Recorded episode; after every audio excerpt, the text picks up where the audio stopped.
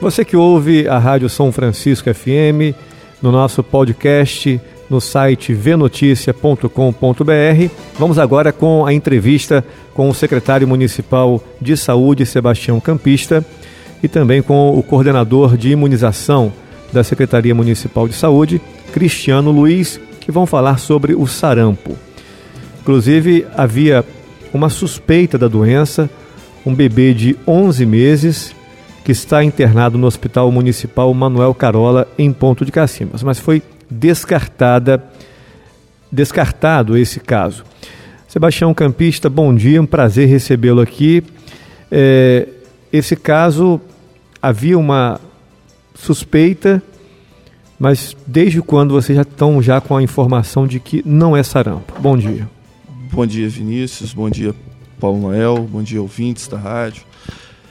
É, primeiro agradecer né, a oportunidade de estar vindo aqui falando com essa grande audiência que, que a rádio tem.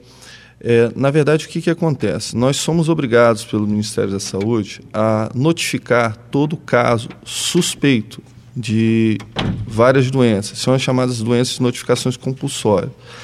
É, a notificação do caso não significa a confirmação do caso. Muitas, gente, muitas vezes as pessoas confundem. Mas chegou o paciente com esse diagnóstico, que a gente chama de diagnóstico sugestivo da doença, a vigilância municipal ela tem que, no, tem que ser comunicada pelo hospital, notificada, e aquele paciente ele precisa ser tratado como se estivesse com a doença. Foi o que aconteceu com essa criança. Fizemos os exames e em três dias saiu o resultado, os exames pelo laboratório do, do Hospital Manuel Carola. Em três dias saiu o resultado e, graças a Deus, descartou a incidência de, de sarampo. Bom, é, a preocupação é tendo em vista o surgimento de milhares de casos no Brasil, principalmente no estado de São Paulo, uhum. em que explodiu o caso de sarampo, casos de sarampo, é, e aí alarmou toda a população brasileira, né? E as autoridades de saúde. Há um, um esforço muito grande das autoridades para lidar com esses casos, o avanço da doença, o vírus está em circulação, principalmente no estado de São Paulo. Aqui no estado do Rio de Janeiro também tem alguns casos confirmados, são poucos, mas já é um indicativo que o vírus está circulando. A partir dessas informações, o que a Secretaria Municipal de Saúde está tomando de cuidado para lidar com o enfrentamento dessa epidemia em São Paulo, porque podemos dizer que é uma epidemia, né? E alguns casos aqui no estado do Rio. Quais são os cuidados que a Secretaria Municipal de Saúde de São Francisco vem tomando? Então, é, você falou, falou bem. O que, que acontece? É uma doença que estava praticamente erradicada, né? É uma doença que estava praticamente erradicada. erradicada. Segundo dados da Organização Mundial de Saúde, a, o, o, número de casos que a gente está vivendo no mundo é, é o maior em 13 anos. Então, você pega assim, tem uma geração de profissionais, uma geração de pessoas que 13 anos que não estavam nem acostumados a lidar, a vivenciar com esse tipo de doença. Então, o ponto principal, e daí até a, conversando com a prefeita, o pedido de estar vindo aqui é esclarecimento, esclarecer a população, porque são sintomas muito parecidos com de gripes normais, né? E à medida que a gente vê o que a gente costuma de chamar de doença da moda, à medida que a gente vê tantas notícias, naturalmente a gente tem a preocupação, a, a população tem a preocupação de estar tá lidando com aquilo ali. Será que é sarampo? Será que não é sarampo? E, e acaba gerando um, um, um, uma espécie de pânico, de alarde, e que a intenção é de estar tá esclarecendo, de estar tá informando, para que esse tipo de coisa não aconteça.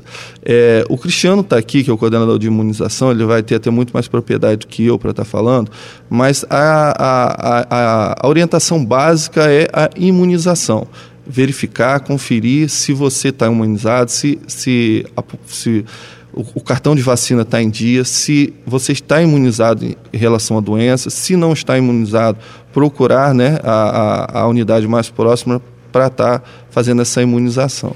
Agora, antes de falar com o Cristiano aqui, deixa eu fazer uma outra pergunta. O senhor sabe dizer se tem algum caso confirmado de sarampo no norte fluminense? Não, confirma. Eu não tenho essa informação. Até ontem eu não tenho essa informação de caso confirmado de sarampo, não. Existem muitas, como eu falei, muitas suspeitas, muitas notificações, porque é, é, é, é obrigatório fazer esse tipo de notificação, mas confirmado não, né, Cristiano? Bom, Cristiano Luiz, é, enfermeiro, responsável pelo setor de imunização da Secretaria de Saúde. Cristiano, em relação ao sarampo, é, a, a, vacina que protege contra o sarampo hoje na, na, no SUS é a pentavalente, não é? O, a tetra, como que funciona? É, qual, qual vacina que a, o, o, o antídoto, né? o, o imunizante né? É, do sarampo está presente? Bom dia. Bom dia, bom dia Vinícius, bom dia Paulo Noel, bom dia à população, ao nosso secretário Sebastião. É, a vacina que a gente tem né, disponibilidade para a população é a tríplice viral. Tríplice. Tríplice viral. Que protege para três que vírus. protege para três tipos de Quais são os vírus? É, sarampo, rubéola e cachumba. Essa vacina geralmente ela é aplicada em que fase? A, a rubéola, comumente chamada de catapora, né? Sim. Você falou. E eu nem sabia disso, né? A rubéola é a catapora. Há controvérsias, né? Bom, vamos lá. Então, é, com relação a, a, a, ao sarampo, é, em que momento a criança toma essa vacina? Bem, agora o Ministério, devido, né, como o secretário bem colocou, sobre esses surtos e essas endemias de sarampo pelo, pelo país, pelo mundo, aqui no, no nosso país, a, o Ministério orientou que a gente vacine agora as crianças de seis meses em diante. A vacina antigamente era orientada para um ano de idade e um ano e três meses, que é a chamada tríplice viral, tetraviral, né, que se transforma porque toma junto com a vacina da varicela. Então, hoje, a gente está disponibilizando para a população, né, para as crianças de seis meses até 11 meses, a vacina de tríplice, de tríplice viral. Então, é importante a gente estar aqui, é importante a população entender isso, porque é um público que já está tomando as vacinas em si, que desde quando a criança nasce, ela né, começa a tomar a BCG e por aí vai. Então, nós estamos agora com a tríplice viral e temos que vacinar essas crianças. Então, a população, as mães, né, os pais que têm essas criancinhas de seis meses em diante, procurar os postos de vacinação para tomar essa vacina. Bom, é a, do, a chamada dose zero, né? De entre seis meses e um ano.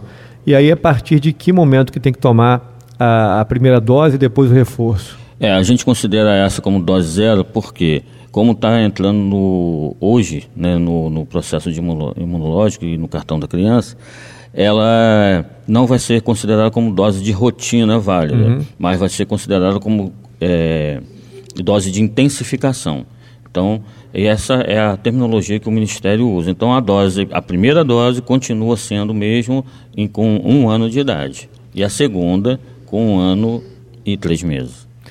Bom, mas aí é, agora já tem essa dose inicial, né? Então as, as, os papais aí fiquem atentos. Fez seis meses, já pode tomar essa dose inicial e depois com um ano reforça e com um ano e três meses mais um reforço, aí a pessoa fica imunizada para o resto da vida, né, Cristiano? Sim, sim, para o resto da vida. Bom, e, sim, pois desculpa é, completar, é, ao longo do, dos anos, o Ministério também faz campanhas de quatro em quatro anos para é, sarampo, contra sarampo, quer dizer.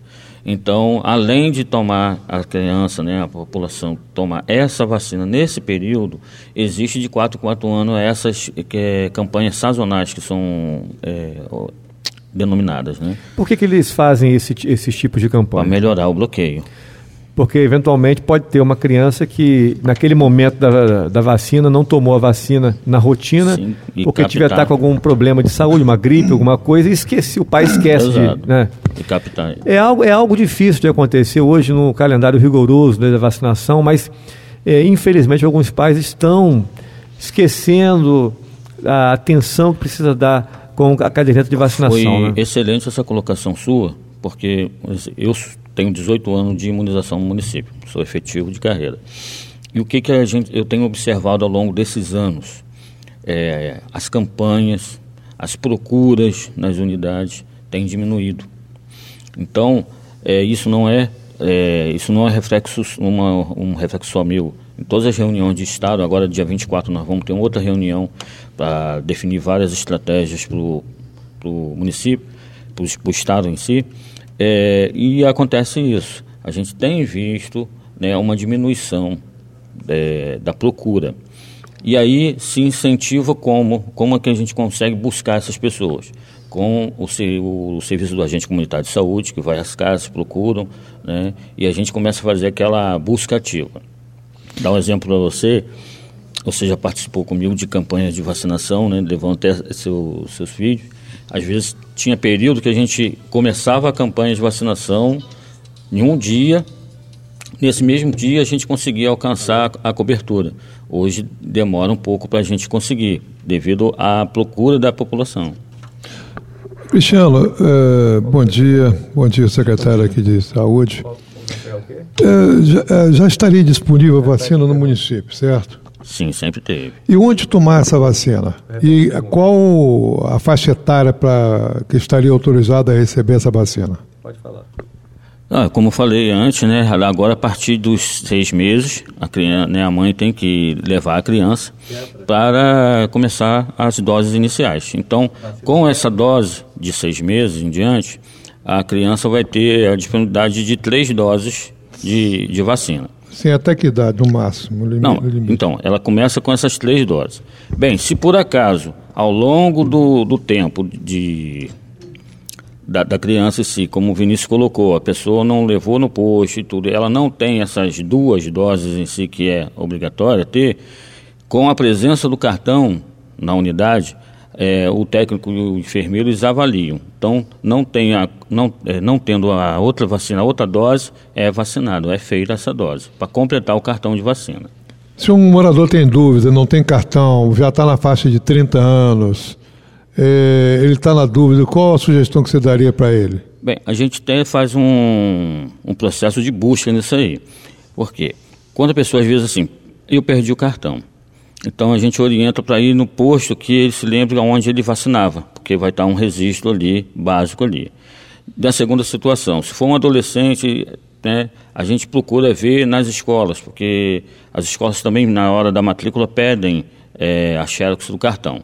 Então a gente tenta fechar isso aí para quê? Para ter certeza que essa pessoa teve essas indicações de vacina. Bem, se, é, inspirado todo, todo o processo de busca, se a pessoa não tem como comprovar mesmo, a, dependendo da faixa etária dela, a gente faz é, uma dose de vacina. Bom, com relação a uh, outras vacinas aí disponíveis no SUS. Me ligou agora uma ouvinte perguntando sobre a vacina Tetra. Essa vacina está em falta no SUS? É, crianças de dois meses ou três meses já teriam que tomar essa vacina? Tem alguma informação sobre isso? Tem, a gente tem, mas só concluir uma, uma questão em relação ao sarão, porque aqui, Cristiano, muito importante, ele acaba sendo muito polido e a gente tem que ser um pouco mais direto na informação. O que, que ele quer dizer? É, que antes, é, o, o, Ministério da Saúde ele trabalha com uma produção e compra de vacina pré-determinada. Então ele não tem aquele estoque, uma torneira que abre, cai vacina até, até não acabar mais.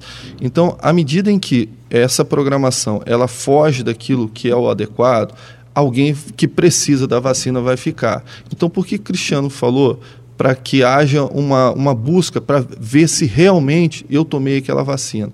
Porque senão eu falo assim, ah, eu não me lembro, então eu vou lá tomar. Eu vou lá tomar, vai haver uma correria de pessoas que já tomaram e, consequentemente, vai faltar essa vacina para as pessoas que precisam. E, e, e, é importante frisar que essa vacina ela não é comprada na esquina, é uma vacina que é distribuída pelo Ministério da Saúde.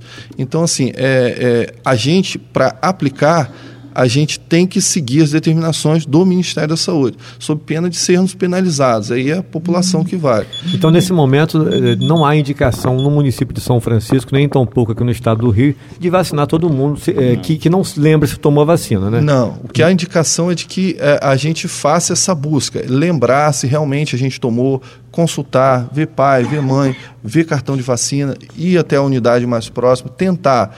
Se em último caso não conseguir, aí sim vai até a unidade de saúde e, e, e, e tome a. Por exemplo, tem alguma informação que você poderia deixar, Cristiano, para ajudar a refrescar a memória do nosso ouvinte que está em dúvida? É, alguma vacina específica, alguma metodologia aplicada no passado? Você falou internamente para mim aí de daquela é, pistola, a pistola, pistola... né? E, enfim, isso daí é, não, não há assim, nenhum elemento que possa fazer com que o, o ouvinte lembre de alguma campanha no passado. Sempre teve nos últimos anos, de quatro em quatro anos, essas, essas campanhas? Como que foi no passado isso aí? Da, da década de 80 para cá, vamos colocar assim. É, sempre teve essa, essas campanhas, né? É, nesse período existia a campanha mensal, anual, que não era nem é, esse período de quatro, quatro anos, é, o que a gente pede assim, é tentar conversar com o familiar, porque às vezes a pessoa nessa faixa etária da sua, minha e tal, a gente às vezes não vai é, lembrar de certas situações, é conversar com a família, conversar com os pais, às vezes tem irmãos e tudo, para poder tentar lembrar, né? E resgatar toda a informação que possa ajudar a gente ter a certeza, como o secretário bem falou, do cartão de vacinação. Bom, com relação à circulação do vírus, o fato do, no estado de São Paulo estar tá com essa explosão de casos, isso quer dizer que naturalmente o vírus vai chegar a outros estados também, como já está chegando aqui no estado do Rio. É, qual a expectativa das autoridades de saúde em relação à circulação do vírus? Você tem assim é, alguma informação sobre isso nas reuniões que você participa? Não, a questão que sempre é enfatizada é isso, é a prevenção total. Né?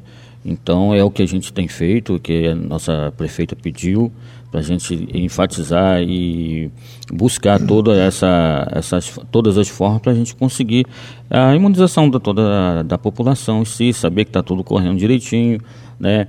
A gente tem as viagens né, das, das pessoas que vão é, se tratar fora do domicílio. Então a gente já conversou com a assistente social já tem mais de um mês, que a gente pede, além da pessoa vir com a solicitação da viagem, né, por causa da, do tratamento que vai ser, mas apresentar o cartão de vacina para a gente ter esse controle, para saber se essa pessoa que vai viajar, ela está imunizada. Né? Para quê? Para proibir, é para coibir essas questões de transporte passivo. Eu estou aqui no site do, do, do, do Ministério, Vinícius, falando aqui que os principais sintomas do sarampo são febre acompanhada de tosse, irritação nos olhos, nariz escorrendo ou entupido, mal-estar intenso. Mas tem um diagnóstico que é antigo, que eu conheço, que é quando existem manchas vermelhas no rosto e atrás das orelhas. Nesse caso aí não há dúvida, quando chega se chegar algum paciente assim, ele tem que tomar vacina imediatamente? Não, não. Isso aí já é a sintomatologia da doença. Então aí não, não se pode faz, mais tomar vacina, né? Não, qualquer pessoa que tenha sintomatologia da, da doença, ela tem que ser é, investigada e tratada da doença. Não pode tomar a vacina. Nesse momento não, não pode mais. Não, porque vacina é vírus, vírus atenuado, então você só é, vai. Tá. Então, é, assim, em cima do que Vinícius colocou, é, a tendência é que isso venha para o Rio de Janeiro, porque é uma doença viral eu falava mais cedo com você, uma doença viral, ou seja, é, a forma de contágio é pelas vias aéreas, né? Então, respirando pela, pela boca, pelo nariz. Então, assim, à medida que você tem contato com uma pessoa que está com vírus, né? Que está desenvolvendo o vírus, a chance de você pegar, é, é, ela, ela, ela, é real. Então, é, existem dois momentos desse tratamento. O primeiro momento é o que a gente chama de imunização se eu estiver conversando com você aqui, você com vírus, mas se eu estiver imunizado, eu não vou, não vou ter problema de contrair a doença, eu não vou ter chance de contrair a doença. Então, assim, o que a, a, a, o pedido da prefeita e a intenção da prefeita e a intenção da rádio, que hoje me parece, é o seguinte: alertar a população para que se proteja em relação à doença. Antes que esses casos comecem vir, antes que eventuais pessoas infectadas venham para o nosso município, que é uma questão real, por, o Cristiano falou, é, a gente precisa nos proteger. Isso se chama imunização, prevenção, que é o trabalho preventivo. Que é, eu sempre brinco, sabe, Paulo, hum. que assim a Secretaria de Saúde ela tem que ser Secretaria de Saúde. Muitas vezes a gente é, a Secretaria de Saúde vira uma Secretaria de doença de tratar a doença, mas o foco primeiro da Secretaria de Saúde é, Secretaria de Prevenção. De prevenção, de evitar que a doença. Então, assim, nesse primeiro momento, é importante qual é o, a, a preocupação que a população tem que ter é de, de estar imunizado, de ter certeza de que está imunizada. É, um detalhe importante que o Cristiano pode falar é, mais propriamente é o seguinte: essa vacina ela sempre estava sempre esteve disponível na rede, mas ela vinha não em monodoses, né, Cristiano? Vinha uma dose, é, vinha a vacina com seis doses, não é isso? Dez, dez, dez doses. Dez doses. Então o que, que você faz? Quando, é, como ela tem um tempo de vida de seis horas, você tinha que fazer espécie de campanha ou fazer vacinação concentrada porque à medida que você abrisse, você tinha que ter certeza que você ia utilizar aquilo ali em 10 pacientes. Senão você utilizaria em 2, 3 e perderia o restante da vacina. Então a, a gente estava concentrando no, na clínica da família. É, por essa questão, para que não houvesse perda de doses. Agora a gente começou a receber as monodoses, né, Cristiano? Que são as doses, as vacinas com doses individuais, que aí você vai estar tá podendo colocar no posto que não vai ter o, o risco da perda. Eu falei da prevenção. No segundo momento, uma vez é, estou com a suspeita da doença, aí você passa para uma segunda etapa. O que, que você tem que fazer? Não tem que fazer automedicação, não tem que pegar conselho com o vizinho. Tem que buscar a unidade mais próxima, com os sintomas, os sintomas que já foram ditos aqui, é, o médico que assistir, fizer o primeiro atendimento identificar que o caso é sugestivo, é suspeito, ele vai abrir uma ficha do, de notificação e aquele paciente vai passar a ser tratado como se tivesse o, o sarampo. Ele vai ser tratado em isolamento, vão tirar o contato dele, vai haver uma preocupação com os contactantes diretos dele, ou seja, aquelas pessoas da família dele, vai haver, né, Cristiano, até uma visita domiciliar, a gente fez isso nesse caso, até até que seja descartado ou confirmado a, confirmada a doença. Então é muito importante a gente entender essas duas etapas. A etapa primeira, de que eu não tenho a doença, então preciso me proteger para que não, não, não, não, não contrair o vírus. E no segundo momento, estou achando, entre aspas, né, que tenho a doença. Unidade mais próxima, onde o médico vai, o médico vai estar preparado para verificar, fazer o primeiro atendimento e seguir o protocolo da doença para que o, o, paciente seja curado, né, Cristiano? É, aqui o Ministério da Saúde divulgou recentemente os dados do sarampo no Brasil é, em 2019, foram 13 estados com casos confirmados, sendo que a maioria em São Paulo, 98,37% dos casos em São Paulo. O Ministério confirmou que entre 9 de junho e 31 de agosto, um período curto de tempo, né? junho, julho, agosto, pouco menos de três meses, foram 2.753 casos confirmados da doença no país, com quatro óbitos. Desses casos, no estado de São Paulo, é muita gente, hein? 2.708 casos. Por que, que em São Paulo explodiu isso, hein? Que, qual, qual a explicação? O que será que deve ter acontecido? Rio de Janeiro, 15 casos. Pernambuco, 12 casos. Distrito Federal, 3 casos. Com sete casos Santa Catarina, e aí, e aí teve um caso em cada um dos estados que eu vou falar agora: Goiás, Paraná, Maranhão, Rio Grande do Norte, Espírito Santo, Bahia, Sergipe e Piauí. Por que será, hein, Cristiano, que São Paulo teve essa explosão? Qual seria a explicação? Ah, pode ser aglomerado urbano, né? Quanto mais condensado, como o secretário bem falou, a propagação é pelo ar. Então, se você tem é, aglomerado urbano, né, conurbação, que é a questão da, da moradia próxima uma da outra, então isso aí prejudica muito. Você vai perceber nessas grandes metrópoles, é, Vinícius, é, que tem sistemas de saúde bem, bem estruturados, sempre uma incidência maior. Porque nesses estados mais pobres, que consequentemente têm é, uma estrutura de saúde menos estruturada, há o que a gente chama de subnotificação. Então não é que os casos não aconteceram, é que não foram informados, que não foram notificados. São Paulo não. São Paulo hoje a gente pode dizer que tem o melhor sistema público de saúde, né, Cristiano, no país. Então há uma preocupação muito grande por é, não deixar passar nenhuma situação dessa. Então há uma, uma notificação. E a gente sabe que São Paulo é, é um, é, um, é o centro do, comercial do país, né? Muita gente do Nordeste, muita gente do Norte, a, a, comércio. E como eu, eu, não sei se eu cheguei a falar, os dados da, da, Organização Mundial de Saúde, ele faz um comparativo com uma gripe comum. Uma gripe comum, o sujeito infectado, ele tem a capacidade de transmitir o vírus para cerca de 5 pessoas. No caso do sarampo, esse número vai a 20. Então, é uma doença de um potencial de propagação muito mais agressivo do que qualquer um. Né? Então, se é, é, é, em um ambiente, em São Paulo, metrô, ônibus, aglomeração de pessoas muito, muito grande. Então, a chance disso se propagar, ela, ela é, é, é muito grande. Né? É, com relação a vacinas que estão em falta no SUS, essa vacina Tetra está em falta? É, e que fase da vida da criança não, tem que não, tomar? Não é a tetravalente, não. É a pentavalente. Penta, é a pentavalente e a, a tetrabacteriana, que é a DTP. Difteria, tetra, coqueluche. E a pentadifteria, que é a coqueluche, hemófilos, influenza e hepatite B. O que, que aconteceu? Essas duas estão em falta? São. O que aconteceu? O Ministério da Saúde recebeu para a gente trabalhar nesse último semestre de ano, né? 3 milhões e 800 doses de um laboratório, sendo que a Anvisa fez uma um, interditou esse lote. E aí o Ministério da Saúde teve que acionar a Organização Nacional de Saúde, é, Mundial de Saúde para poder a, a, é, adquirir outros lotes.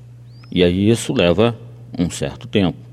É, na última portaria que mandaram para a gente, eles têm colocado que já estão querendo, já estão tudo para resolver nesse, nesse período, agora até outubro, tentar resolver esse abastecimento. Então vamos lá. É, você que é de Campos ou você que é de São Francisco, a, a, falta da vacina no sistema público não é culpa da Francimara, não é culpa do Rafael Diniz. É uma vacina que é distribuída, essa vacina que é distribuída pelo Ministério da Saúde. O Ministério da Saúde compra, geralmente compra de laboratórios indianos, né, Cristiano? Sim, e foi. esse último lote apresentou um problema. Qual foi o problema? Começou a perceber que as crianças estavam apresentando muitas reações à vacina. Foram investigar Anvisa, os órgãos de vigilância, e verificar, encontraram alguma, in, algumas inconformidades nessa vacina. E aí, como medida preventiva, suspendeu a compra do lote. Só que para você suspender, você tem que provar que efetivamente aquela vacina estava com problema. E a gente está nessa fase de prova, de, o Ministério da Saúde está nessa fase de prova com o laboratório para poder reabastecer. Aí você fala, mas Sebastião, tem na rede privada? Sim, você vai encontrar na rede privada essas vacinas, né, o, o, o Sim. na rede privada. Agora, o, o poder público, é, é, existe muita burocracia e não é uma vontade da Francimar, do Rafael Diniz, da Carla Machado, não. É, uma, é uma, um, um, um sistema de regras que, que o Ministério da Saúde estabelece e se você sair daquilo ali, entendeu? Ele deixa de te respaldar. Então, assim, a gente acaba ficando amarrado a esse tipo de, de, de situação. Um exemplo, Paulo, que eu dou hum. é, é, sempre emblemático o seguinte: é, o Cristiano está aqui, participou muito dessa batalha com a prefeita. O que, que acontece? A gente hoje tem um soro escorpião no, no, no, no, no município. A vigilância ela foi muito clara com a gente. Se a gente usar e hoje eu tenho orgulho de dizer que o nosso protocolo, Vinícius, é referência no Estado. Nós somos elogiados no Estado pelo nosso protocolo de manejo do, do, da, da, do, da, vacina. Se a gente usar o soro, um soro, é, indevidamente, o que, que vai acontecer? Esse soro não vai ser reposto entendeu? Então, assim, a, é, a gente recebe, mas a gente tem que seguir uma cartilha muito bem estabelecida. Já houve aplicação de soro antiscorpiônico em algum paciente aqui em São Francisco? Já, já sim. É, no ano passado, me parece que em dois pacientes, cabeças são muitos números, mas já sim. É assim, nós tivemos ano passado, salvo engano, cento e, 130, 130 ocorrências e aplicamos em dois. Que a outra gestão é, batia numa tecla de que ah, o soro antiescorpiônico gerava outras situações para o município que o município não poderia assumir na ocasião, porque tendo em vista as complicações que podem surgir eh, advindas da aplicação do soro, um choque anafilático, uma situação de reação ao soro, e teria de ter alguma, algum, alguma equipe de prontidão é, com um leito de UTI, enfim. É, isso daí foi, ah, foi empecilho para o município adquirir esse soro antiescorpiônico à ocasião, quando foi implantada essa, essa, essa novidade pelo, pela atual gestão? Então, vamos lá. É, primeiro empecilho que se tem é o seguinte, é uma cultura do novo. É, você precisa querer aprender a manejar o paciente e saber o que é o paciente, tratar o paciente vítima do acidente de escorpião e saber manejar o paciente que foi que recebeu o soro. Isso não é fácil, dá trabalho. Então, o que, que a gente precisou fazer? A gente precisou fazer um protocolo. A gente poderia ter parado na dificuldade. Não, é complicado, não vou mexer nisso não. Dr. Eber sentou, e aí eu destaco, parabenizo ele, mérito total dele, sentou e elaborou um protocolo para manejo desse paciente. Bom, em relação à sua pergunta, o que, que quer dizer para o ouvinte que está ouvindo? É, é, um, é, um, é um, um soro que ele é, é, é tem um potencial forte. Então, o que, que acontece? O paciente pode é, ter alguma reação que precise ser estabilizada. A reação que a gente fala, o paciente pode passar por um estado de gravidade que precisa ser estabilizado. O que, que você precisa? De um leito de estabilização. Eu falo isso com muito orgulho, que quando o técnico da vigilância veio aqui, ele falou assim, olha, eu vou precisar de um leito de estabilização. A prefeita falou, a prefeita, e nós falamos com ele assim, é, é só você falar, é só você disser, é só você falar o tempo que você quer, para instalar o leito que a gente vai instalar, se o problema foi esse. Hoje, Vinícius, nós temos quatro leitos de estabilização no Hospital Manel Carola. Então, assim, a gente precisava de um para ter o soro. Hoje a gente tem quatro leitos de estabilização. Então, a dificuldade é o seguinte: complicou, você precisa estabilizar esse paciente. Você precisa botar esse paciente em ventilação mecânica, monitoração. Hoje a gente tem, nós não temos um, nós temos quatro leitos de estabilização na emergência do Hospital Manel Carola. Olha, é, vocês já falaram sobre isso já, mas em respeito ao nosso ouvinte, eu vou fazer a pergunta. A Zileia, de Volta Redonda, pergunta se ela pode tomar a vacina contra o sarampo. Ela tem 50 anos e não sabe se tomou no passado. Qual seria a resposta para a Zileia? Bem, o... a orientação que o Ministério dá para a gente, acima de 50 anos, né, é, no 50. caso dela, é no caso de se tiver um caso de surto ao redor entendeu? Então, se, se tiver a, a, questão de surto por volta da, da, casa dela e tudo, aí a gente vai fazer o, o bloqueio para essa, essa idade. Caso contrário, é, já se pressupõe que essas pessoas já tiveram contato com, com o vírus e também já se vacinaram nessa, nesse período. É, tudo tem também um custo um custo-benefício né, das, das ações, né? A saúde, no caso, por exemplo, de São Paulo, em que há uma explosão de casos, né? Aí é mais prudente que você faça uma vacinação. Eu não sei qual foi a, a, conduta lá no caso de São Paulo. Você tem essa informação? Se lá é, foi aberto para vacinar toda a população? Não, não, não foi isso não, também. Foi, foi, continua mantendo o processo de as etapas de bloqueio, intensificação e uhum. avaliação da rotina. Perfeito. Você queria falar alguma coisa? Não, é só em relação a essa questão, porque assim, é, é existe sempre uma conduta quando em dias normais em, em, situações normais e essa conduta ela se modifica quando há esse tipo de coisa, ou um surto, ou uma epidemia, ou uma endemia. É, é, existia uma até até o início desse, desse, dessa incidência existia uma recomendação do Ministério da Saúde de aplicar é, de, na população de, de seis meses a 29 anos que aplicar, é, antes aplicava só uma vez a vacina contra sarampo, né, Cristiano? Depois aplicar a segunda dose. Entendia-se que só estaria é, totalmente coberto com a segunda dose. Era um excesso de prevenção. Só que em, em, situações normais de temperatura e pressão, né, quando você há essa demanda por vacina, ou seja, antigamente havia uma sobra. Né? Aí você podia fazer essa prevenção, esse excesso de prevenção, esse excesso de zelo. Só que na medida em que você existe um, um, a situação muda, existe uma preocupação maior focada naquelas pessoas que podem contrair o vírus, há, há uma necessidade que não, não, não gostaria de falar, falar a palavra racionamento, mas há uma necessidade de você direcionar suas, suas energias, e nesse caso seus estoques de vacina, para aquelas pessoas mesmo que não têm imunização nenhuma. E é essa a preocupação do Ministério da Saúde hoje. Então, nessa faixa etária de 6 meses a 29 anos, fica mais fácil para as pessoas investigarem, né, para saber se já tomou a vacina. Porque 29 anos, né, de repente é mais fácil encontrar um cartão de vacina, Isso. é mais fácil buscar numa escola, né, Isso. um Sim. cartão, né, porque é uma idade eh, mais jovem, E né? o secretário bem colocou, é, o perfil de atendimento, né, a, a estratégia adotada pelo Ministério é, varia de acordo com que as, a- o que está acontecendo no momento. Você começou, a gente começou falando o quê? Antigamente era começava com um ano, hoje já começa com seis meses, ou seja, dois meses atrás o Ministério já muda uma rotina, coloca para quê? Para se adaptar naquele momento. Então, todo, tudo que vai sendo ava- avaliado né, e vai sendo estudado vai sendo repassado para a gente para a melhoria da, da assistência. Ok. Pois não, Paulo Noel. Acho que está desligado o seu microfone, Paulo Noel. Desculpa aí. Beleza, vamos aproveitar a oportunidade para a gente conversar com o secretário de Saúde sobre a inauguração ontem é, do, da, da Unidade Básica de Saúde, a UBS. Ou você ainda tem um- algum fato relevante para colocar com relação ao sarampo? Não, aí? já esgotamos todas as. Já esgotamos tudo já, né? Acho que está. Nós precisávamos saber. Primeiro, eu fiquei sabendo aqui quando ele chegou que o posto de saúde que funcionava tradicionalmente ali, ali perto na Praça de São Francisco, eu fiquei sabendo aqui pelo doutor Sebastião que ele foi desativado com a inauguração ontem da UBS, que já está funcionando.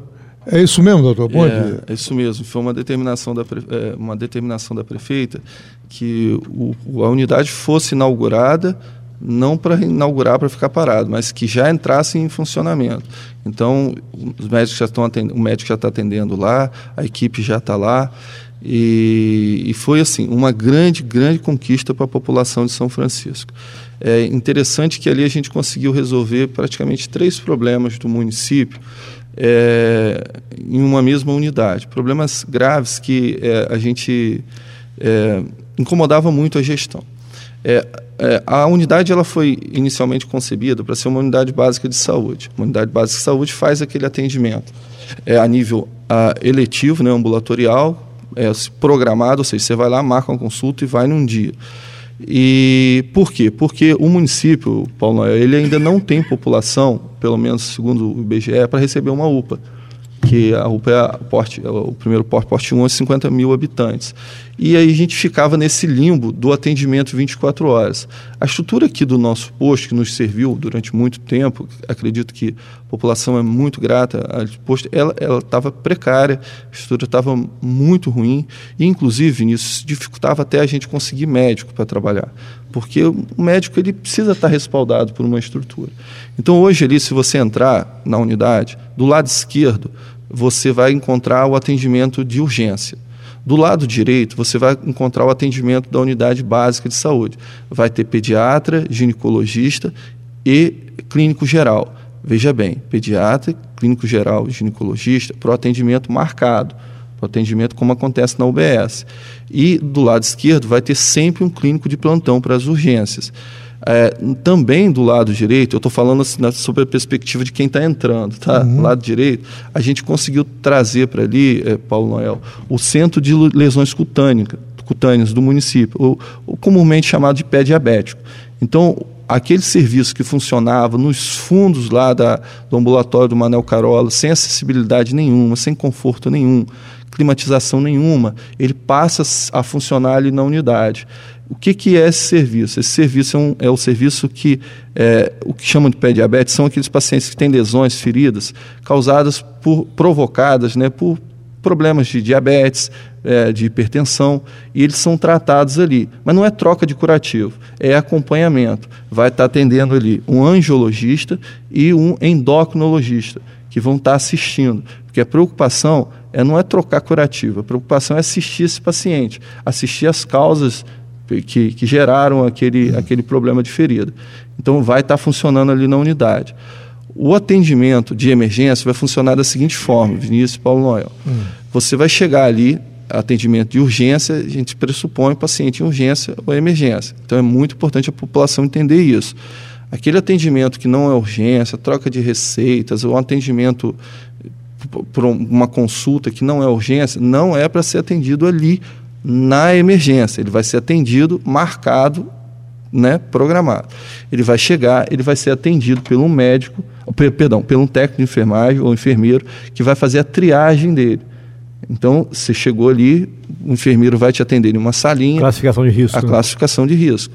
Vai medir sua, aferir sua pressão, medir sua é, glicemia, vai é, pegar os seus primeiros sintomas e a partir daí você vai sentar e você vai classificar por nível de prioridade. Sendo classificado, você vai ser encaminhado para o médico, para o clínico que está atendendo, para que ele faça o seu atendimento. Ali nós temos seis poltronas de hidratação, para aqueles pacientes que precisam fazer uma medicação venosa rápida. É, quatro leitos, quatro camas novinhas, camas com movimento Fowler, para um, um, uma observação um pouco mais demorada, de 12 horas, e também uma sala de estabilização. Lembra das quatro que eu falei lá no Manel Carola? Uhum. Aqui a gente tem uma também, com monitor multiparâmetros. Então a gente está estruturado. A função da unidade 24 horas não é ficar com o paciente ali, é ficar com o paciente no máximo 24 horas. Então, assim, bateu ali um caso de urgência, ele tem que ser transferido ou para o Manel Carola ou para o Ferreira Machado. Ferreira Machado. Ele pode sair daqui direto para Ferreira Machado? Pode sair daqui direto Ferreira Machado. Vamos dar um exemplo aqui. Um, uma pessoa que foi atropelada aqui por. Desculpa, está longe. Uma pessoa que foi atropelada aqui em frente à prefeitura. Ele não precisa ir ao Manuel Carola para receber o primeiro atendimento a equipe de resgate vai socorrer, vai levar até a unidade ali, vai fazer a estabilização da fratura, se for o caso, vai fazer a primeira avaliação. Se não fosse a unidade inaugurada, seria para o Manuel, Manuel Carola. Carola. Ele teria que o Manuel Carola. Então, ou seja, aos poucos, a impressão que eu tenho é que é, a tendência é buscar é, o atendimento da saúde aqui no centro da cidade. Isso. Isso, eu, acho que é uma acabei, coisa até... Pois não, Paulo. Eu atendi uma ligação aqui, eu ia fazer na, na sequência a pergunta, porque muitas vezes o paciente chega e vai, ele é avaliado, tem que levar lá no, Manuel no Manuel Carola para depois de Ferreira Machado. Aqui vai ter autonomia para mandar para Ferreira Machado? Vai. É, e aí um detalhe que eu não posso deixar de falar. É, na verdade, é, o planejamento da saúde da prefeita, ele, ele se desenvolveu em duas fases. A primeira fase é o seguinte, eu não estou fazendo crítica nenhuma ao governo passado, até porque eu não estava aqui no governo passado, então não tenho propriedade para fazer. Estou falando o que eu encontrei. No primeiro momento, a gente tinha uma preocupação de assistir o paciente, seja aonde for a gente pegou exame, é, demanda de requisição de exames que tinha 3, 4 anos ali. Então, o primeiro momento era assim, assistir. Aí, por isso a gente estabeleceu referência em Itaperuna, em Bom Jesus, em São Fidélis. A gente queria assistir. Chegou a segunda fase do, do governo na área da saúde, que é qual? Tentar assistir o máximo possível o paciente aqui. E aí eu vou dar um exemplo. Nesse mesmo paciente aqui, vocês viram que na semana passada chegou um raio-x com uma digitalizadora. Qual a intenção disso? Muitas vezes a pessoa pensa, oh, um raio-x, um equipamento de ponta. Não é. é. O que, que acontece? A intenção qual que é, Vinícius é, é, e Paulo Noel? Esse paciente que chegou aqui, ele que foi atropelado, hoje, ele tem que ir para Ferreira Machado, muitas vezes, para um ortopedista olhar porque precisa de um parecer de ortopedista, porque nós não temos ortopedista de plantão. Ferreira tem cinco. Então, nesse caso, olha o que vai acontecer com esse raio-x. Esse raio-x, por ser digital, ele vai funcionar na internet. A gente vai ter a possibilidade de mandar a imagem desse paciente lá para o Ferreira Machado. Para avaliação lá. O Ferreira Machado, o ortopedista lá, vai avaliar e vai falar: olha, não precisa trazer. É caso estabilizado, é eletivo, vocês podem tratar aqui. 50 tá quilômetros. entendeu? E a mesma coisa com essa unidade. Essa digitalizadora de, de raio-x vai estar tá funcionando aonde? Vai estar tá funcionando no Hospital Manel Carola. Mas é, é, a digitalizadora o que, que é? É uma impressora, um computador, um monitor e, e, e, a, e, a, própria máquina, o CR, né, a própria máquina de digitalização. Ela é linkada à internet. Né? Então, assim, qualquer médico, pelo celular, ele vai poder olhar a imagem em alta definição não é aquela, aquela chapa, é uma imagem de alta resolução. Bom, deixa eu só, né? voltar então ao que eu estava falando aqui. É, inclusive, na ocasião que nós promovemos uma série de entrevistas com os candidatos em 2016, nós colocamos essa pergunta: se os candidatos tinham intenção de, no futuro, inaugurarem alguma unidade de saúde ou algum hospital, um mini hospital, seja lá o que for, Porque é, muitos pacientes é, têm essa dificuldade, porque você chega ao centro da cidade, que é um centro de qualquer cidade, sede de qualquer cidade, é, é, um polo, né? Então você tem uma dificuldade de ter de vir a um município, muitas vezes de uma localidade distante, e pegar uma outra condução até a estrutura que a saúde sempre teve no município, que ficava localizada em ponto de Cacima. Então, aos poucos, há uma é, descentralização, na verdade, uma centralização, né? Porque nós estamos falando de centro, mas tudo era centralizado em ponto. Então, está descentralizando para o centro da cidade facilitando o acesso de toda a população do município, porque todos os, os transportes convergem sempre para o centro, onde, tá, to, onde estão todos os serviços Isso. essenciais de um município, vamos colocar assim. Né? Então, eu, eu, eu, acho que vai ao encontro disso, né, que a gente abordou nessas perguntas aos candidatos, que eu acho muito interessante que aos poucos. Não que vá acabar e fechar o não, hospital, de maneira alguma, mas eu acho importante essa estrutura aqui, essa. É, essa logística, né? Nós, eu, acho, eu acho fundamental essa, essa observação sua, mas me permite também comentar que nós vamos ter ali a UBS e vamos ter a Clínica da Família. Essas duas unidades estarão funcionando, né? Uma diferente da outra em, em, em que tom disso aí? Então, é importante. Eu só deixa eu cometer... É, com, corri com, lá, né? Corrigir uma falha que eu cometi. Eu deixei de falar, um, assim, é, pedir desculpas aqui a, a da Odonto, a Karina da Odonto, que realiza um trabalho excelente, eu acabei não falando. Aqui também, na unidade, a gente tem um consultório odontológico. A, a, o sonho da Karina é colocar um, um, o atendimento 24 horas de odontologia aqui. Ah, Hoje o atendimento ainda vai ser marcado. Então a gente passou o centro de especialidade odontológica para a clínica da família, para também, ó, ó, vai em conta que você está falando, para tirar Vinícius, para não precisar o paciente ir até ponto Cacimbas. Então a odontologia toda é, sai do ponto Isso. e vai para a clínica da família. Vai para as especialidades. Vai para o UBS ou para a clínica da família? Não, para a clínica da família. Endodontia, tratamento de canal, os tratamentos especializados, pacientes especiais, né? É, vai para a clínica da família, já está na clínica da família. E a, a, o atendimento, parte do atendimento da clínica da família, que são o tratamento odontológico mais comum, vem para a unidade do centro. Para a UBS. Para a UBS. Já está ali na. na então na, tem consultório dentário também na UBS. Tem consultório dentário também. E assim, a, e a preocupação ela é, muito, ela é muito legítima da Karina pelo seguinte: é, a população trabalha, né? E às vezes precisa fazer um tratamento dentário e não tem como sair depois dos cinco, seis, onde que vai achar? Então a gente está estudando, a prefeita está é, fazendo um esforço, estudo, porque é, precisa fazer o estudo de, de viabilidade financeira, né? Para poder a gente talvez em pouco tempo colocar ali 24 horas também esse atendimento de urgência. É, com relação a dentista, no posto de saúde ou na clínica da família, haverá dentista pediatra? Teve uma pergunta aqui de um ouvinte. É, a gente, então, a gente traz para cá o CEL que tem o tratamento de, de especialidade em pediatria.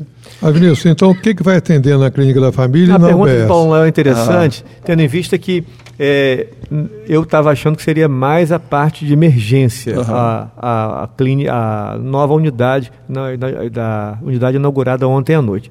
Mas, na verdade, além da emergência, é uma UBS completa. Né? Então, que, que vai mudar na clínica da família com essa nova estrutura ali? Então, o planejamento é que a clínica da família seja um centro pensante de políticas públicas aqui no município. Então, assim, o foco principal da clínica da família, a tendência é que ele passe vocês lembram que lá atrás a gente falou da reabertura do centro cirúrgico, do planejamento familiar, de começar a fazer cirurgia de planejamento familiar no Manuel Carola?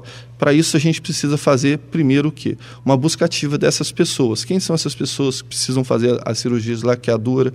Então, a, a clínica da família ela vai cada vez mais vo, ficar voltada para essa especialização, para a saúde da mulher, né?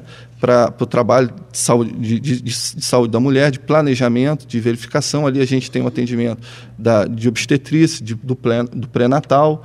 Então, assim, basicamente, continua funcionando o que já funcionava. A única coisa que muda na clínica da família é que a, a, a, o, atendimento de odontologia que é especializado, ele deixa de ser ali, eh, perdão, ele deixa de ser um ponto de cacimba e passa a ser ali.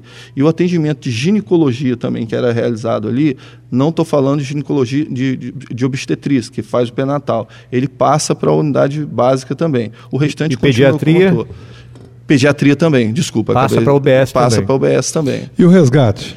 O resgate é um outro detalhe que a gente, tá, que a gente falou. É, por conta da, da, da, da, extensão territorial do município, há uma demanda muito grande por, é, por, por ambulância. Se for perguntar, todo mundo tem, mas é uma questão que a gente sempre coloca. Nós temos, ao todo, contando com o Manel Carola, 20 unidades de saúde, 18 unidades que trabalham com atendimento PS, é, básico de saúde. Então, nós precisaríamos de 20 ambulâncias, no mínimo. Para 20 ambulâncias, para cada ambulância, a gente precisa de três motoristas. Então, a gente vai fazendo uma conta que a gente vai. Todas essas ambulâncias básicas são abastecidas com gasolina e gera um custo. Eu tenho muito orgulho de falar, Vinícius, que hoje tudo isso que a prefeita está fazendo, a Secretaria de Saúde, ela, ela graças a Deus, ela está se sustentando com os recursos que ela tem. Você não vê falar que a Secretaria está devendo a fornecedor, que a Secretaria está devendo, está atrasando, por quê? A gente está fazendo tudo com o pé no chão. A gente não deixa de fazer, mas a gente, como diz na roda, a gente é pobre, mas é, é limpinho, a gente é honesto. Então, assim, é, diante desse cenário, dá para a gente comprar 20 ambulâncias agora? Não dá. Então, o que, que a gente vai fazer? A gente tem que ir por prioridade. Qual é a prioridade? Atender as urgências. Então, o que, que a gente fez? A gente cobriu o, o território do município com a equipe de resgate é, para que o, fosse garantido, no mínimo, na pior das hipóteses, o atendimento de urgência. Então, hoje a gente tem uma equipe do resgate em, em Barra, uma equipe do resgate em Gargaú e outra aqui no centro, que continuará no centro eu quero destacar uma coisa: serviço de resgate não é ambulância. Às vezes a gente fala assim, ah, eu quero. Uh, uh, o município botou uma ambulância lá em, em um resgate com uma ambulância lá em Gargaú. Não. Uma ambulância tem um motorista e uma ambulância. O resgate não. O resgate tem uma equipe preparada e treinada para fazer o atendimento. Então, o, uma ambulância com o motorista vai lá e pega o paciente, bota na ambulância e remove, o resgate não. O resgate, ao chegar na unidade, já, ao chegar na residência, ele já começa a fazer o atendimento. Ô, secretário, é, é muito importante a gente bater na seguinte tecla. Hoje, hoje o posto de saúde de São Francisco não, não está mais atendendo emergência. As pessoas, às vezes, não se deram conta disso ainda. Tá? Hoje, a UBS inaugurada já está funcionando. A emergência aqui no centro da cidade funciona hoje na UBS, Isso. ali ao lado do portal. Né? Muito bem, então já está funcionando ali. Então, no posto de saúde aqui do centro da cidade, o prédio, hoje está abrigando apenas a equipe do resgate, Isso. que está ali é, como uma, uma base, uma base do resgate. Né? É, inclusive, aquele prédio ali já foi dito pelo governo é, será ofertado ao Corpo de Bombeiros para montar uma unidade do Corpo de Bombeiros na cidade. Isso. Você tem conhecimento sobre como que está esse trâmite? Então, é, na verdade, tudo que dependia do... O Coronel Eduardo, que tem até mais propriedade para falar sobre isso, mas assim, me parece, na última conversa que eu tive, que tudo que dependia do município já foi feito. É porque como a questão foi tratada naquela troca de gestão entre a gestão anterior do governo estadual e o novo governo, pode ser que esteja ainda ah, havendo uma lentidão nessa análise. Mas, assim, tudo aquilo que dependia do município, inclusive a disponibilização da área, parece que já foi. Porque já foi aquele feito. prédio ali é do município mesmo, né? Aquele prédio, me parece que ele é do município, fruto de uma doação dos plantadores de cana. Eu é. precisava ver com, com patrimônio direitinho. Eu vou ficar devendo essa informação concreta a você. Perfeito, porque a gente sabe que aquilo ali no passado era dos plantadores Isso. de cana, mas não sei de como que ficou esse trâmite aí. Bom, com relação à, à área da saúde, eh, na semana passada teve uma notícia né, que pegou todos de surpresa, uma jovem de 13 anos da localidade Bom Jardim, veio a óbito depois de estar cinco, seis dias, não sei exatamente quantos dias, internada no Manuel Carola, tratando é, um quadro de infecção, mas que depois constatou-se que ela tinha outra doença, uma, um quadro mais grave de apendicite, né? Uhum. E houve uma reclamação de um parente dela, me parece que um tio na rede social, e isso gerou muitos comentários na rede social a ponto da prefeita Francimara ir a público gravar uma live, fazer uma live é, abordando o assunto. Inclusive, anunciou que iria abrir um procedimento interno para apurar é, o que, que houve no atendimento, o porquê é, desse diagnóstico tardio, né? É, passado uma semana desse fato aí, né? O que, que o senhor tem a falar sobre esse caso? Já abriu essa investigação? porque é, muitas pessoas questionaram, poxa, é, quatro, cinco dias tratando uma infecção, de repente não é uma. Ou além da infecção urinária, aparece um quadro de apendicite e aí faz uma cirurgia que não consegue conter a situação, a, a adolescente vem a óbito. Houve muita reclamação né, da conduta do Hospital Manuel Carola e a prefeita disse que, na, em linhas gerais, né, doia quem doer, ela vai encontrar a resposta para. Porque, segundo ela, é inadmissível uma situação dessa, né? Inclusive a prefeita, eu acho que até colocou de uma maneira que poderia até gerar uma, um, uma certa saia justa com a classe dos médicos. Achei que a prefeita, no afã de querer é, é, é colocar para a população de que ela não vai aceitar isso, não tem que aceitar mesmo, tem que encontrar uma resposta para saber o que, que aconteceu, né? Mas no momento achei que a prefeita ficou até numa, numa situação até de possível embate com a classe médica, enfim. Achei que ela foi um pouco pesada. É, mas eu acho que tem que ser assim, o gestor tem que, tem que ser assim, mas tem que ter um certo cuidado, na minha opinião, para não criar nenhum embate, porque precisa também da classe médica junto com ela na, na, no enfrentamento da saúde. Né? Mas eu acho que a conduta no, foi, foi, foi acertada da prefeita em levar isso a público, né? enfim. É, o que, que o senhor tem a falar sobre isso, doutor, em relação a esse caso específico aí? Por que, que essa, houve essa, essa demora para esse diagnóstico? Então, eu, vou, eu costumo dizer que é, ela é prefeita, mas ela não deixa de ser mãe, e ela é prefeita e não deixa de ter o coração que ela tem, e talvez é, é é, a, a, admiração que eu tenho por ela se dá até por isso. Eu acho que ela é muito mais coração até do que gestora. Isso é uma, uma virtude. E como mãe, ela sentiu aquilo ali. É, é, não é normal, por circunstâncias nenhuma, por atropelamento, por, por, qualquer coisa, a partida de uma criança de 13 anos. E o que, que aconteceu ali naquele momento? Naquele momento, havia um, começou pessoas a, a fazer um certo sensacionalismo em relação ao fato. E, naturalmente, a gente. É, existe uma frase que diz assim: a gente leva uma vida para construir uma, uma reputação, né? mas se destrói em minutos. Com rede social, você acaba destruindo. Eu tive uma conversa com uma equipe segunda-feira. É, é segunda-feira, eu tenho muito orgulho. Eu falo assim, não é minha equipe, eles que me acolheram, né? porque eu já cheguei e já encontrei. Olha só o, o que a gente tem nas palavras. Eu, eu vi na rede social falando assim: ah, o Manuel Carola é, foi omisso. Quem que é o Manuel Carola? O Manuel Carola são cinco profissionais, são cinco médicos por dia, vezes sete. São cinco enfermeiros por dia, vezes sete. É, são do, é, cinco técnicos de enfermagem por dia, vezes sete. São administradores, é a pessoal da, da, da, da, limpeza, da faxina, do laboratório. Então, quando você fala assim, o Manuel Carola fez isso, você está lançando uma dúvida, uma suspeita sobre um número de pessoas. Isso não é justo, porque se houve falha, essa falha foi de todo o hospital, essa criança, ela não veio a óbito no Manel Carola, ela veio a óbito no, no, no, no, Hospital Ferreira Machado. Então é justo, a pretexto de um sensacionalismo, a gente colocar suspeita sobre um trabalho que vem sendo bem desenvolvido pelo, pelo, pelo Hospital Manel Carola, é, o que, de, em forma prática. É, a prefeita determinou no mesmo dia, tem um ofício lá assinado por ela no mesmo dia, que fosse instaurada uma sindicância, para que fosse avaliado não caça as bruxas, mas que fosse avaliado todo o atendimento que a criança recebeu durante no Manel Carola.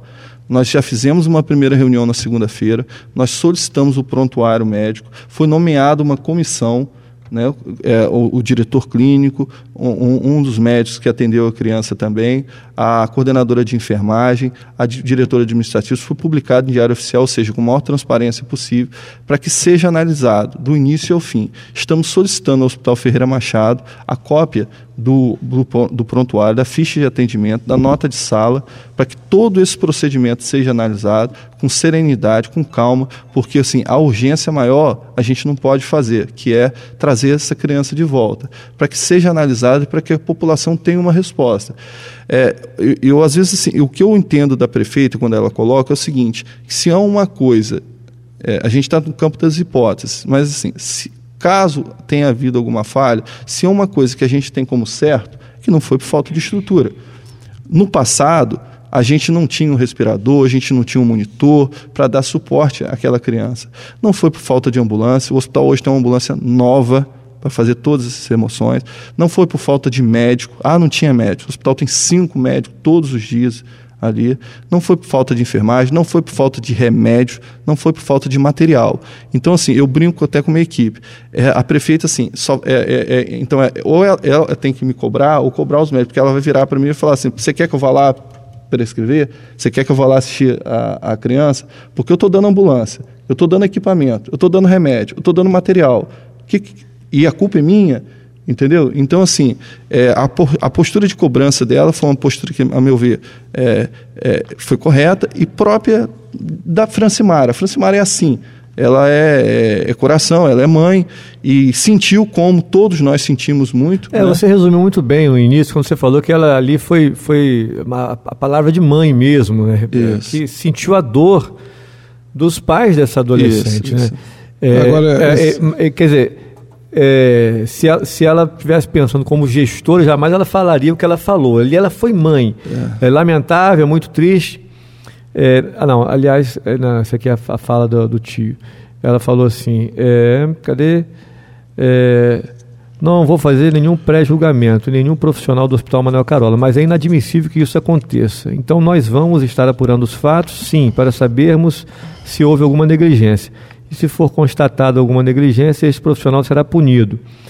É, eu, em outro trecho, ela disse que está estruturando o hospital, mas que não adianta comprar ambulância, equipamento raio-x novo, inaugurar emergência, se os profissionais que ali estão não conseguem tratar as pessoas que vão ao hospital, porque nós temos que tratar as pessoas que procuram o hospital como se fossem nossos filhos, disse Francimara. Pareceu até um tom assim, de puxão de orelha, Beleza. alguma coisa para. Tentar, né? Pois não, Paulo. Eu... Não, é só para saber, eh, você colocou bem aí, a gente precisava saber do secretário em que estágio está essa apuração, ele falou da comissão, que foi formada uma comissão, isso tem um prazo? Tem tem, um... Me parece que na portaria são um prazo de no máximo 60 dias. Não significa que é só com 60 dias. No máximo. No máximo, né? Porque a gente depende, depende desse, desse prontuário chegar no Ferreira, do Ferreira Machado para cá.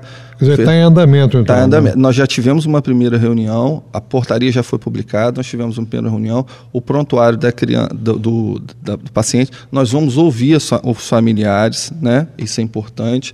Então, tudo vai ser feito com serenidade, com, com, com sem expor ninguém de forma necessária, mas também sem passar a mão na cabeça de ninguém. Esse, esse relatório vai, ser, vai vir a público, né? as conclusões, lógico, preservando a, a, algumas questões que são de sigilo obrigatório, principalmente pelo fato de, de envolver uma criança, né? mas a, a, questão vai ser apurada. E os profissionais do Manel Carola que trabalham muito bem, eu tenho recebido muitos elogios de, de médicos lá, entendeu?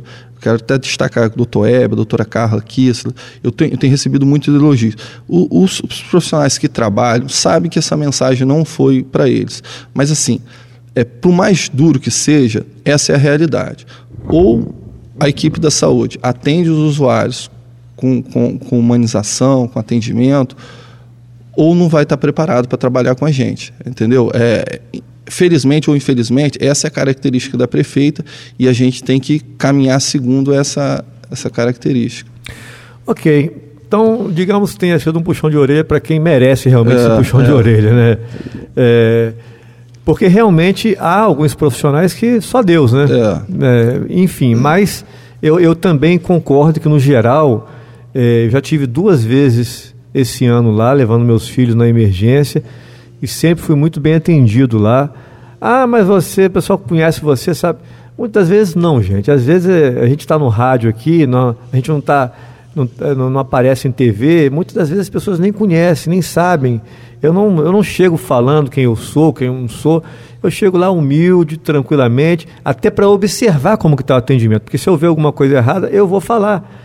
E, e, quando a última vez que eu tive lá levando meu filho mais novo na pediatra, eu, até, eu não sei o nome da, da, profissional que me atendeu, mas me atendeu muito bem. Uma, Sem saber realmente quem era você. É, Sem no, saber realmente quem era você. simpatia, numa presteza. É, obviamente que você que está me ouvindo aí pode não ter tido essa mesma experiência, né? É porque às vezes caiu na mão de alguém que, que está mal, mal é, é, pois é, acontece muito isso. E, e, talvez essa fala da prefeita seja para tentar de alguma forma tocar o coração dessas pessoas para que façam sempre bem feito, com humanização. Acho que saúde é isso. As pessoas procuram e querem uma solução ali para um problema de saúde. Ninguém procura a secretaria, a, o hospital é, se não tiver um problema Vinícius, é, de saúde conversa, importante. Eu conversava com um amigo meu em Brasília ontem, por telefone, o, que é, inclusive tem rádio comunitária também. Ele também é apresentador lá, ele apresentou esse KC 390, onde estava o Bolsonaro. E ele tem uma filha adotiva, está com 30, 30 anos. E ele falando a respeito da humanização e orientando a filha, porque ela é enfermeira. É, a enfermeira chegando para o paciente, acariciando, conversando, com sorriso, a questão do soro na veia, com muito carinho. Todo esse atendimento tem uma influência muito grande, sabe? Então, quando a pessoa se propõe a entrar numa profissão e não tem essa característica, o melhor seria nem entrar, sabe? Porque o profissional médico ele vai dar, lidar com pessoas debilitadas, pessoas carentes, pessoas que precisam realmente daquela mão amiga naquela hora. E ele orientava, a, e orientou, e a filha dele é assim. A filha dele tem esse, esse atendimento. Como eu tenho tido também experiências aí, a função da enfermeira, da técnica de enfermagem é muito importante. O médico prescreveu ali e o resto é com ela. Ela, ela, ela tendo esse perfil, ela só tem a ganhar é, elogios e reconhecimento da, da comunidade. E eu não, não, tenho que falar aqui dessas enfermeiras. Todas elas também, sempre quando eu fui lá, fui muito bem atendidos. Ou para uma injeção, para um procedimento quando você está precisando de uma emergência. Mas a característica é essa aí. Até para você que está ouvindo agora, que quer encarar essa profissão diante dos problemas, você tem que ter esse, esse entendimento. Você tem que gostar do que faz. Aliás, tudo na vida, né, Cristiano? Cristiano? Tudo na vida você tem que ter paixão pelaquilo que faz. Ou seja, um cirurgião, ele vai fazer a primeira cirurgia, ele tem que ter o mesmo entusiasmo em todas as cirurgias, assim como quem vai apagar um incêndio, um corpo de bombeiro, um soldado, ele vai lá apagar o um incêndio, ele vai se empenhar ao máximo para resolver aquela questão e depois, no prosseguir da profissão dele, ele pode deixar de lado outros incêndios? Não. Ele tem que manter aquela paixão, aquele incêndio, aquela mesma determinação. Com certeza. Olha, a Conceição faz uma pergunta importante aqui. Uhum. Ela pergunta se o marido dela, que está com consulta marcada para endocrinologista, ele é diabético se ele deve ir ao Manuel Carola ou se já vai ser aqui na UBS. Então, depende. Porque o que acontece? O doutor Igor, que é o endócrino do município, ele atende é, no, tanto no ambulatório quanto no pé diabético. Se ela é uma paciente que faz tratamento no pé diabético, ela vai ser atendida aqui. Mas se ela é paciente, é, perdão, se é o esposo dela, Isso. se o esposo dela faz tratamento no ambulatório, continua lá. É, vai, é, essa diferenciação porque o doutor Igor ele atende tanto no ambulatório quanto no, no pé diabético. Pé diabético é quem já tem essas feridas. É, que já que faz tratamento. acompanhamento. Né? Isso. Né? Perfeito, está bem explicado. Doutor Cristiano, quero agradecer a presença do senhor aqui na rádio é, e desejar aí boa sorte é, nessa nova empreitada aí que é essa estrutura recente, né, que vai provocar essas mudanças, uhum. né, que eu tenho certeza que vão beneficiar a população, que vão acessar novos serviços aqui no centro da cidade, tá? Então, é, seu, o doutor Cristiano, ele, ele pensou que estava no grande, mas então, é, o que que acontece? Eu falei Cristiano? Perdão. Falei, falei. É, Você falou é, doutor Cristiano. Eu falei doutor Cristiano ou Sebastião? É mesmo, é, é para mim é uma honra. Para mim é uma honra ser chamado de Cristiano, porque é uma pessoa com quem eu respeito Perdão, muito. Sebastião, perdão. É engraçado você falar isso que é, hoje a administradora do posto falou assim, olha, a plantonista hoje achou melhor colocar a medicação não no posto de enfermagem, mas na hidratação que achou mais perto. Posso? Eu falei assim, olha, vocês vão ter que se adaptando aí à demanda de vocês, não precisam me perguntar. Vocês vão fazendo e é um período de adaptação mesmo. Agora eu queria, Vinícius, aproveitar a grande audiência da, da tua rádio e chamar a população para é, ver, é, né, poder participar de mais uma grande conquista do município. É, dia 7, amanhã, né, a prefeita vai estar inaugurando o setor de internação do, do Hospital Manuel Carola. São 22 leitos que, que vão estar sendo entregues hum, totalmente novos, camas novas, é, é, equipamentos novos no segundo andar do Hospital Manel Carola. O que, que existia nesse local? Então, quando, no, quando, nós assumimos o governo, existia ali pacientes em leitos muito, é, em, em enfermarias muito diminutas, pequenas. Então foi feita uma reforma lá, ampliadas as enfermarias, para que assim uma enfermaria que no passado é, comportava três leitos, hoje comporta seis. Então, assim, foi feita uma ampla reforma. Naquele momento, nós pegamos os, o, os pacientes, é, descemos os pacientes da internação lá para aquele anexo lá embaixo, para que pudéssemos fazer essa reforma. A reforma está concluída, ela vai ser entregue com posto de enfermagem, com tudo direitinho, e aí a gente sobe esses pacientes de lá, que estavam lá embaixo, para a gente começar a implantar o raio-x, implantar toda a nossa parte de suporte lá. É, eu sei que deve ter estourado o tempo, mas é rapidinho. É, o hospital ele tem dois momentos. O primeiro momento é do paciente grave, paciente que até 24 horas ele é atendido na nossa nova emergência, estruturada, tudo direitinho. Esse paciente das duas, das, ele vai acontecer três situações. Ou ele vai receber alta, ou infelizmente ele vai evoluir para óbito, ou ele vai ter que ser internado um período de 24 horas. Internando, ele é colocado no segundo andar, que é o setor de internação, onde ele vai ficar sendo assistido né, até é, que consiga o restabelecimento do seu estado de saúde. E, e, essa, essa nova ala ficou muito, muito adequada. É, é, é, é, um, é, um, é uma grande. Eu, eu não sou munícipe de São Francisco, mas eu, eu posso dizer, é uma grande conquista do município de, de São Francisco. Não foi troca de tinta, não foi nada disso, foi uma reestruturação. E quem for lá, quem tiver oportunidade de ir lá, vai saber exatamente o que eu estou falando e vai se surpreender. Ok, é, uma, uma gestante aqui pergunta se quando a gestante entrar em trabalho de parto, se ela vai passar aqui pela UBS ou se ela deve ir até o Manuel Carola? Então, olha só, é muito importante isso.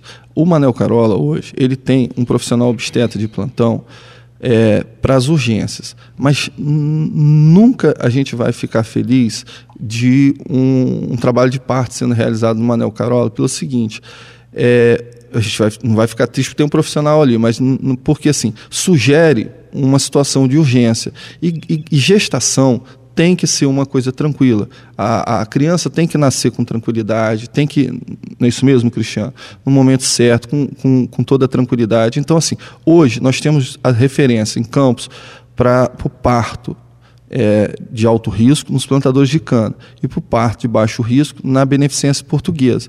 Então, se essa gestante ela tiver acompanhada, fazendo o pré-natal dela direitinho, sendo acompanhada, a chance que ela precise fazer esse parto de urgência no Manel Carola, ela diminui muito. Mas caso haja essa necessidade, continua sendo no Manuel Carola e não aqui. Não, perfeito. Mas a, a pergunta acho que é mais assim. É quando a gestante entra em trabalho de parto, uhum. é, não precisa passar aqui pela UBS, não. Né? Tem que ir direto ao Manuel Carola, Isso. porque é lá que o plantonista obstetra está trabalhando. Né? É. Né? É, e, e, hoje, então, os partos estão sendo realizados em campos. Isso. É, a, não, não, está, não tem criança nascendo no Hospital Manuel Carola no momento. Olha só. Só em situação de emergência. Situação de emergência. A gente tem a estrutura para atender esses casos de emergência. Que chegou em trabalho de parto, a criança está nascendo, a criança não vai ficar sem assistido, sem assistência, não vai é, nascer na ambulância. Ela tem, tem um obstetra lá para fazer o atendimento, para fazer o parto e a, e a situação. O que a gente coloca é que essa não é a, a situação ideal. A gente está trabalhando para isso com o centro cirúrgico, para reativar o centro cirúrgico, para que a gente possa fazer isso ali.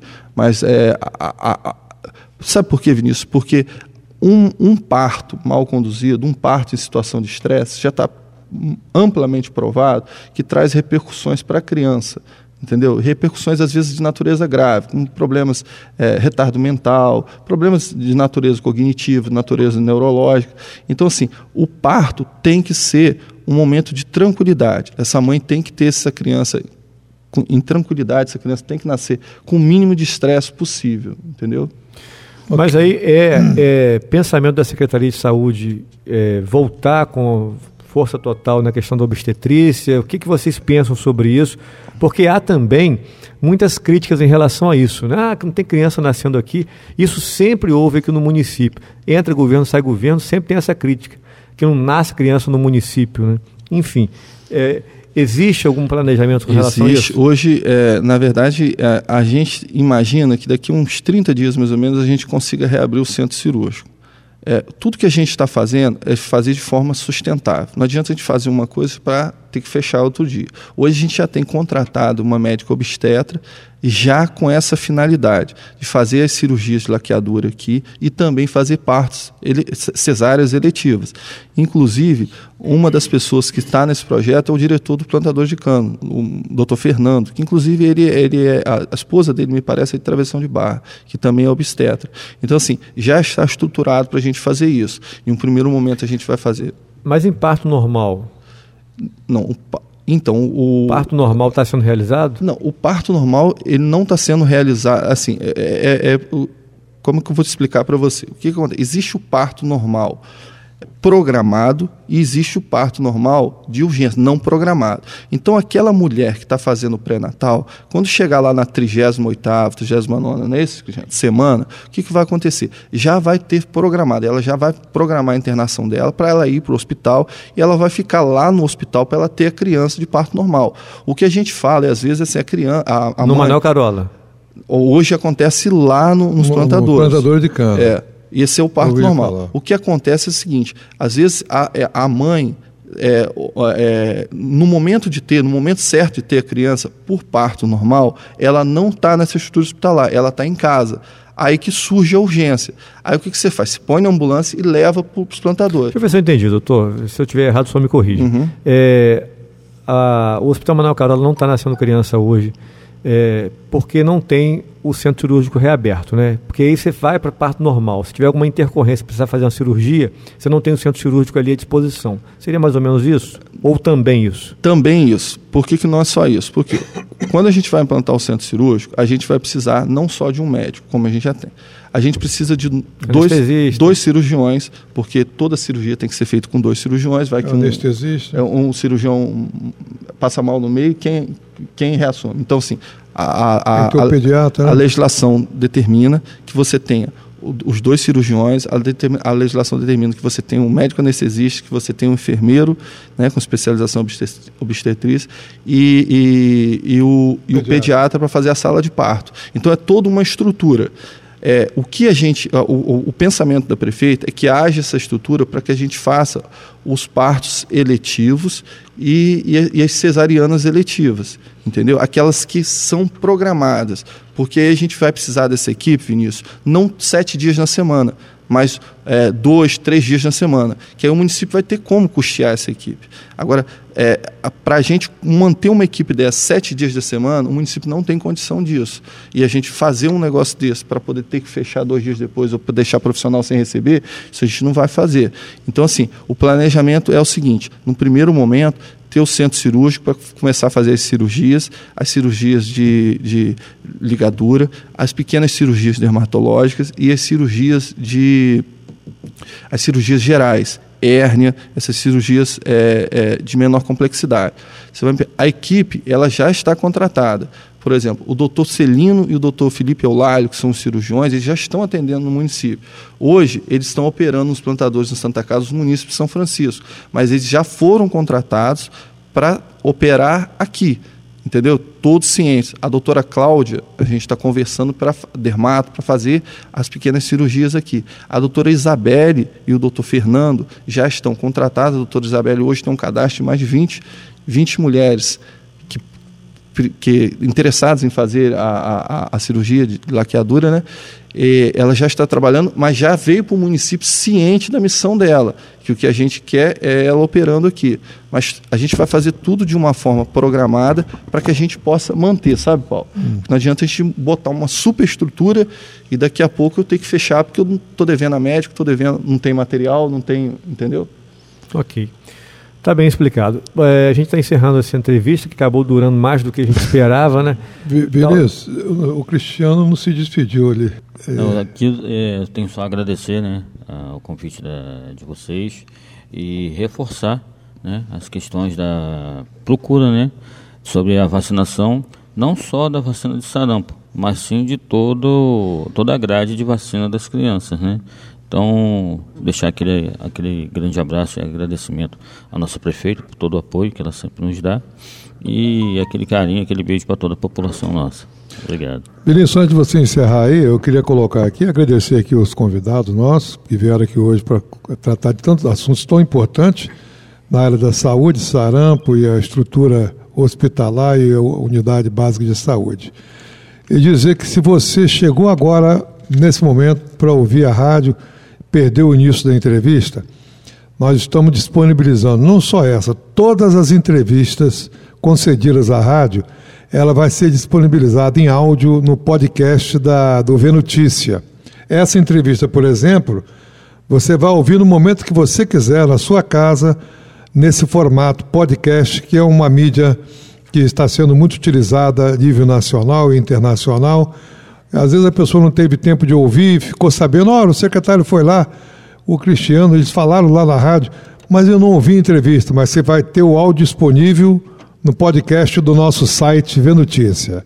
Sebastião, muito obrigado pela sua presença aqui nos estúdios. Eu, eu que agradeço a rádio, agradeço a oportunidade. Eu peço desculpa por, pelo tempo tomado, que às vezes a gente um pouco prolixo, mas a preocupação de estar sempre informando com, com exatidão.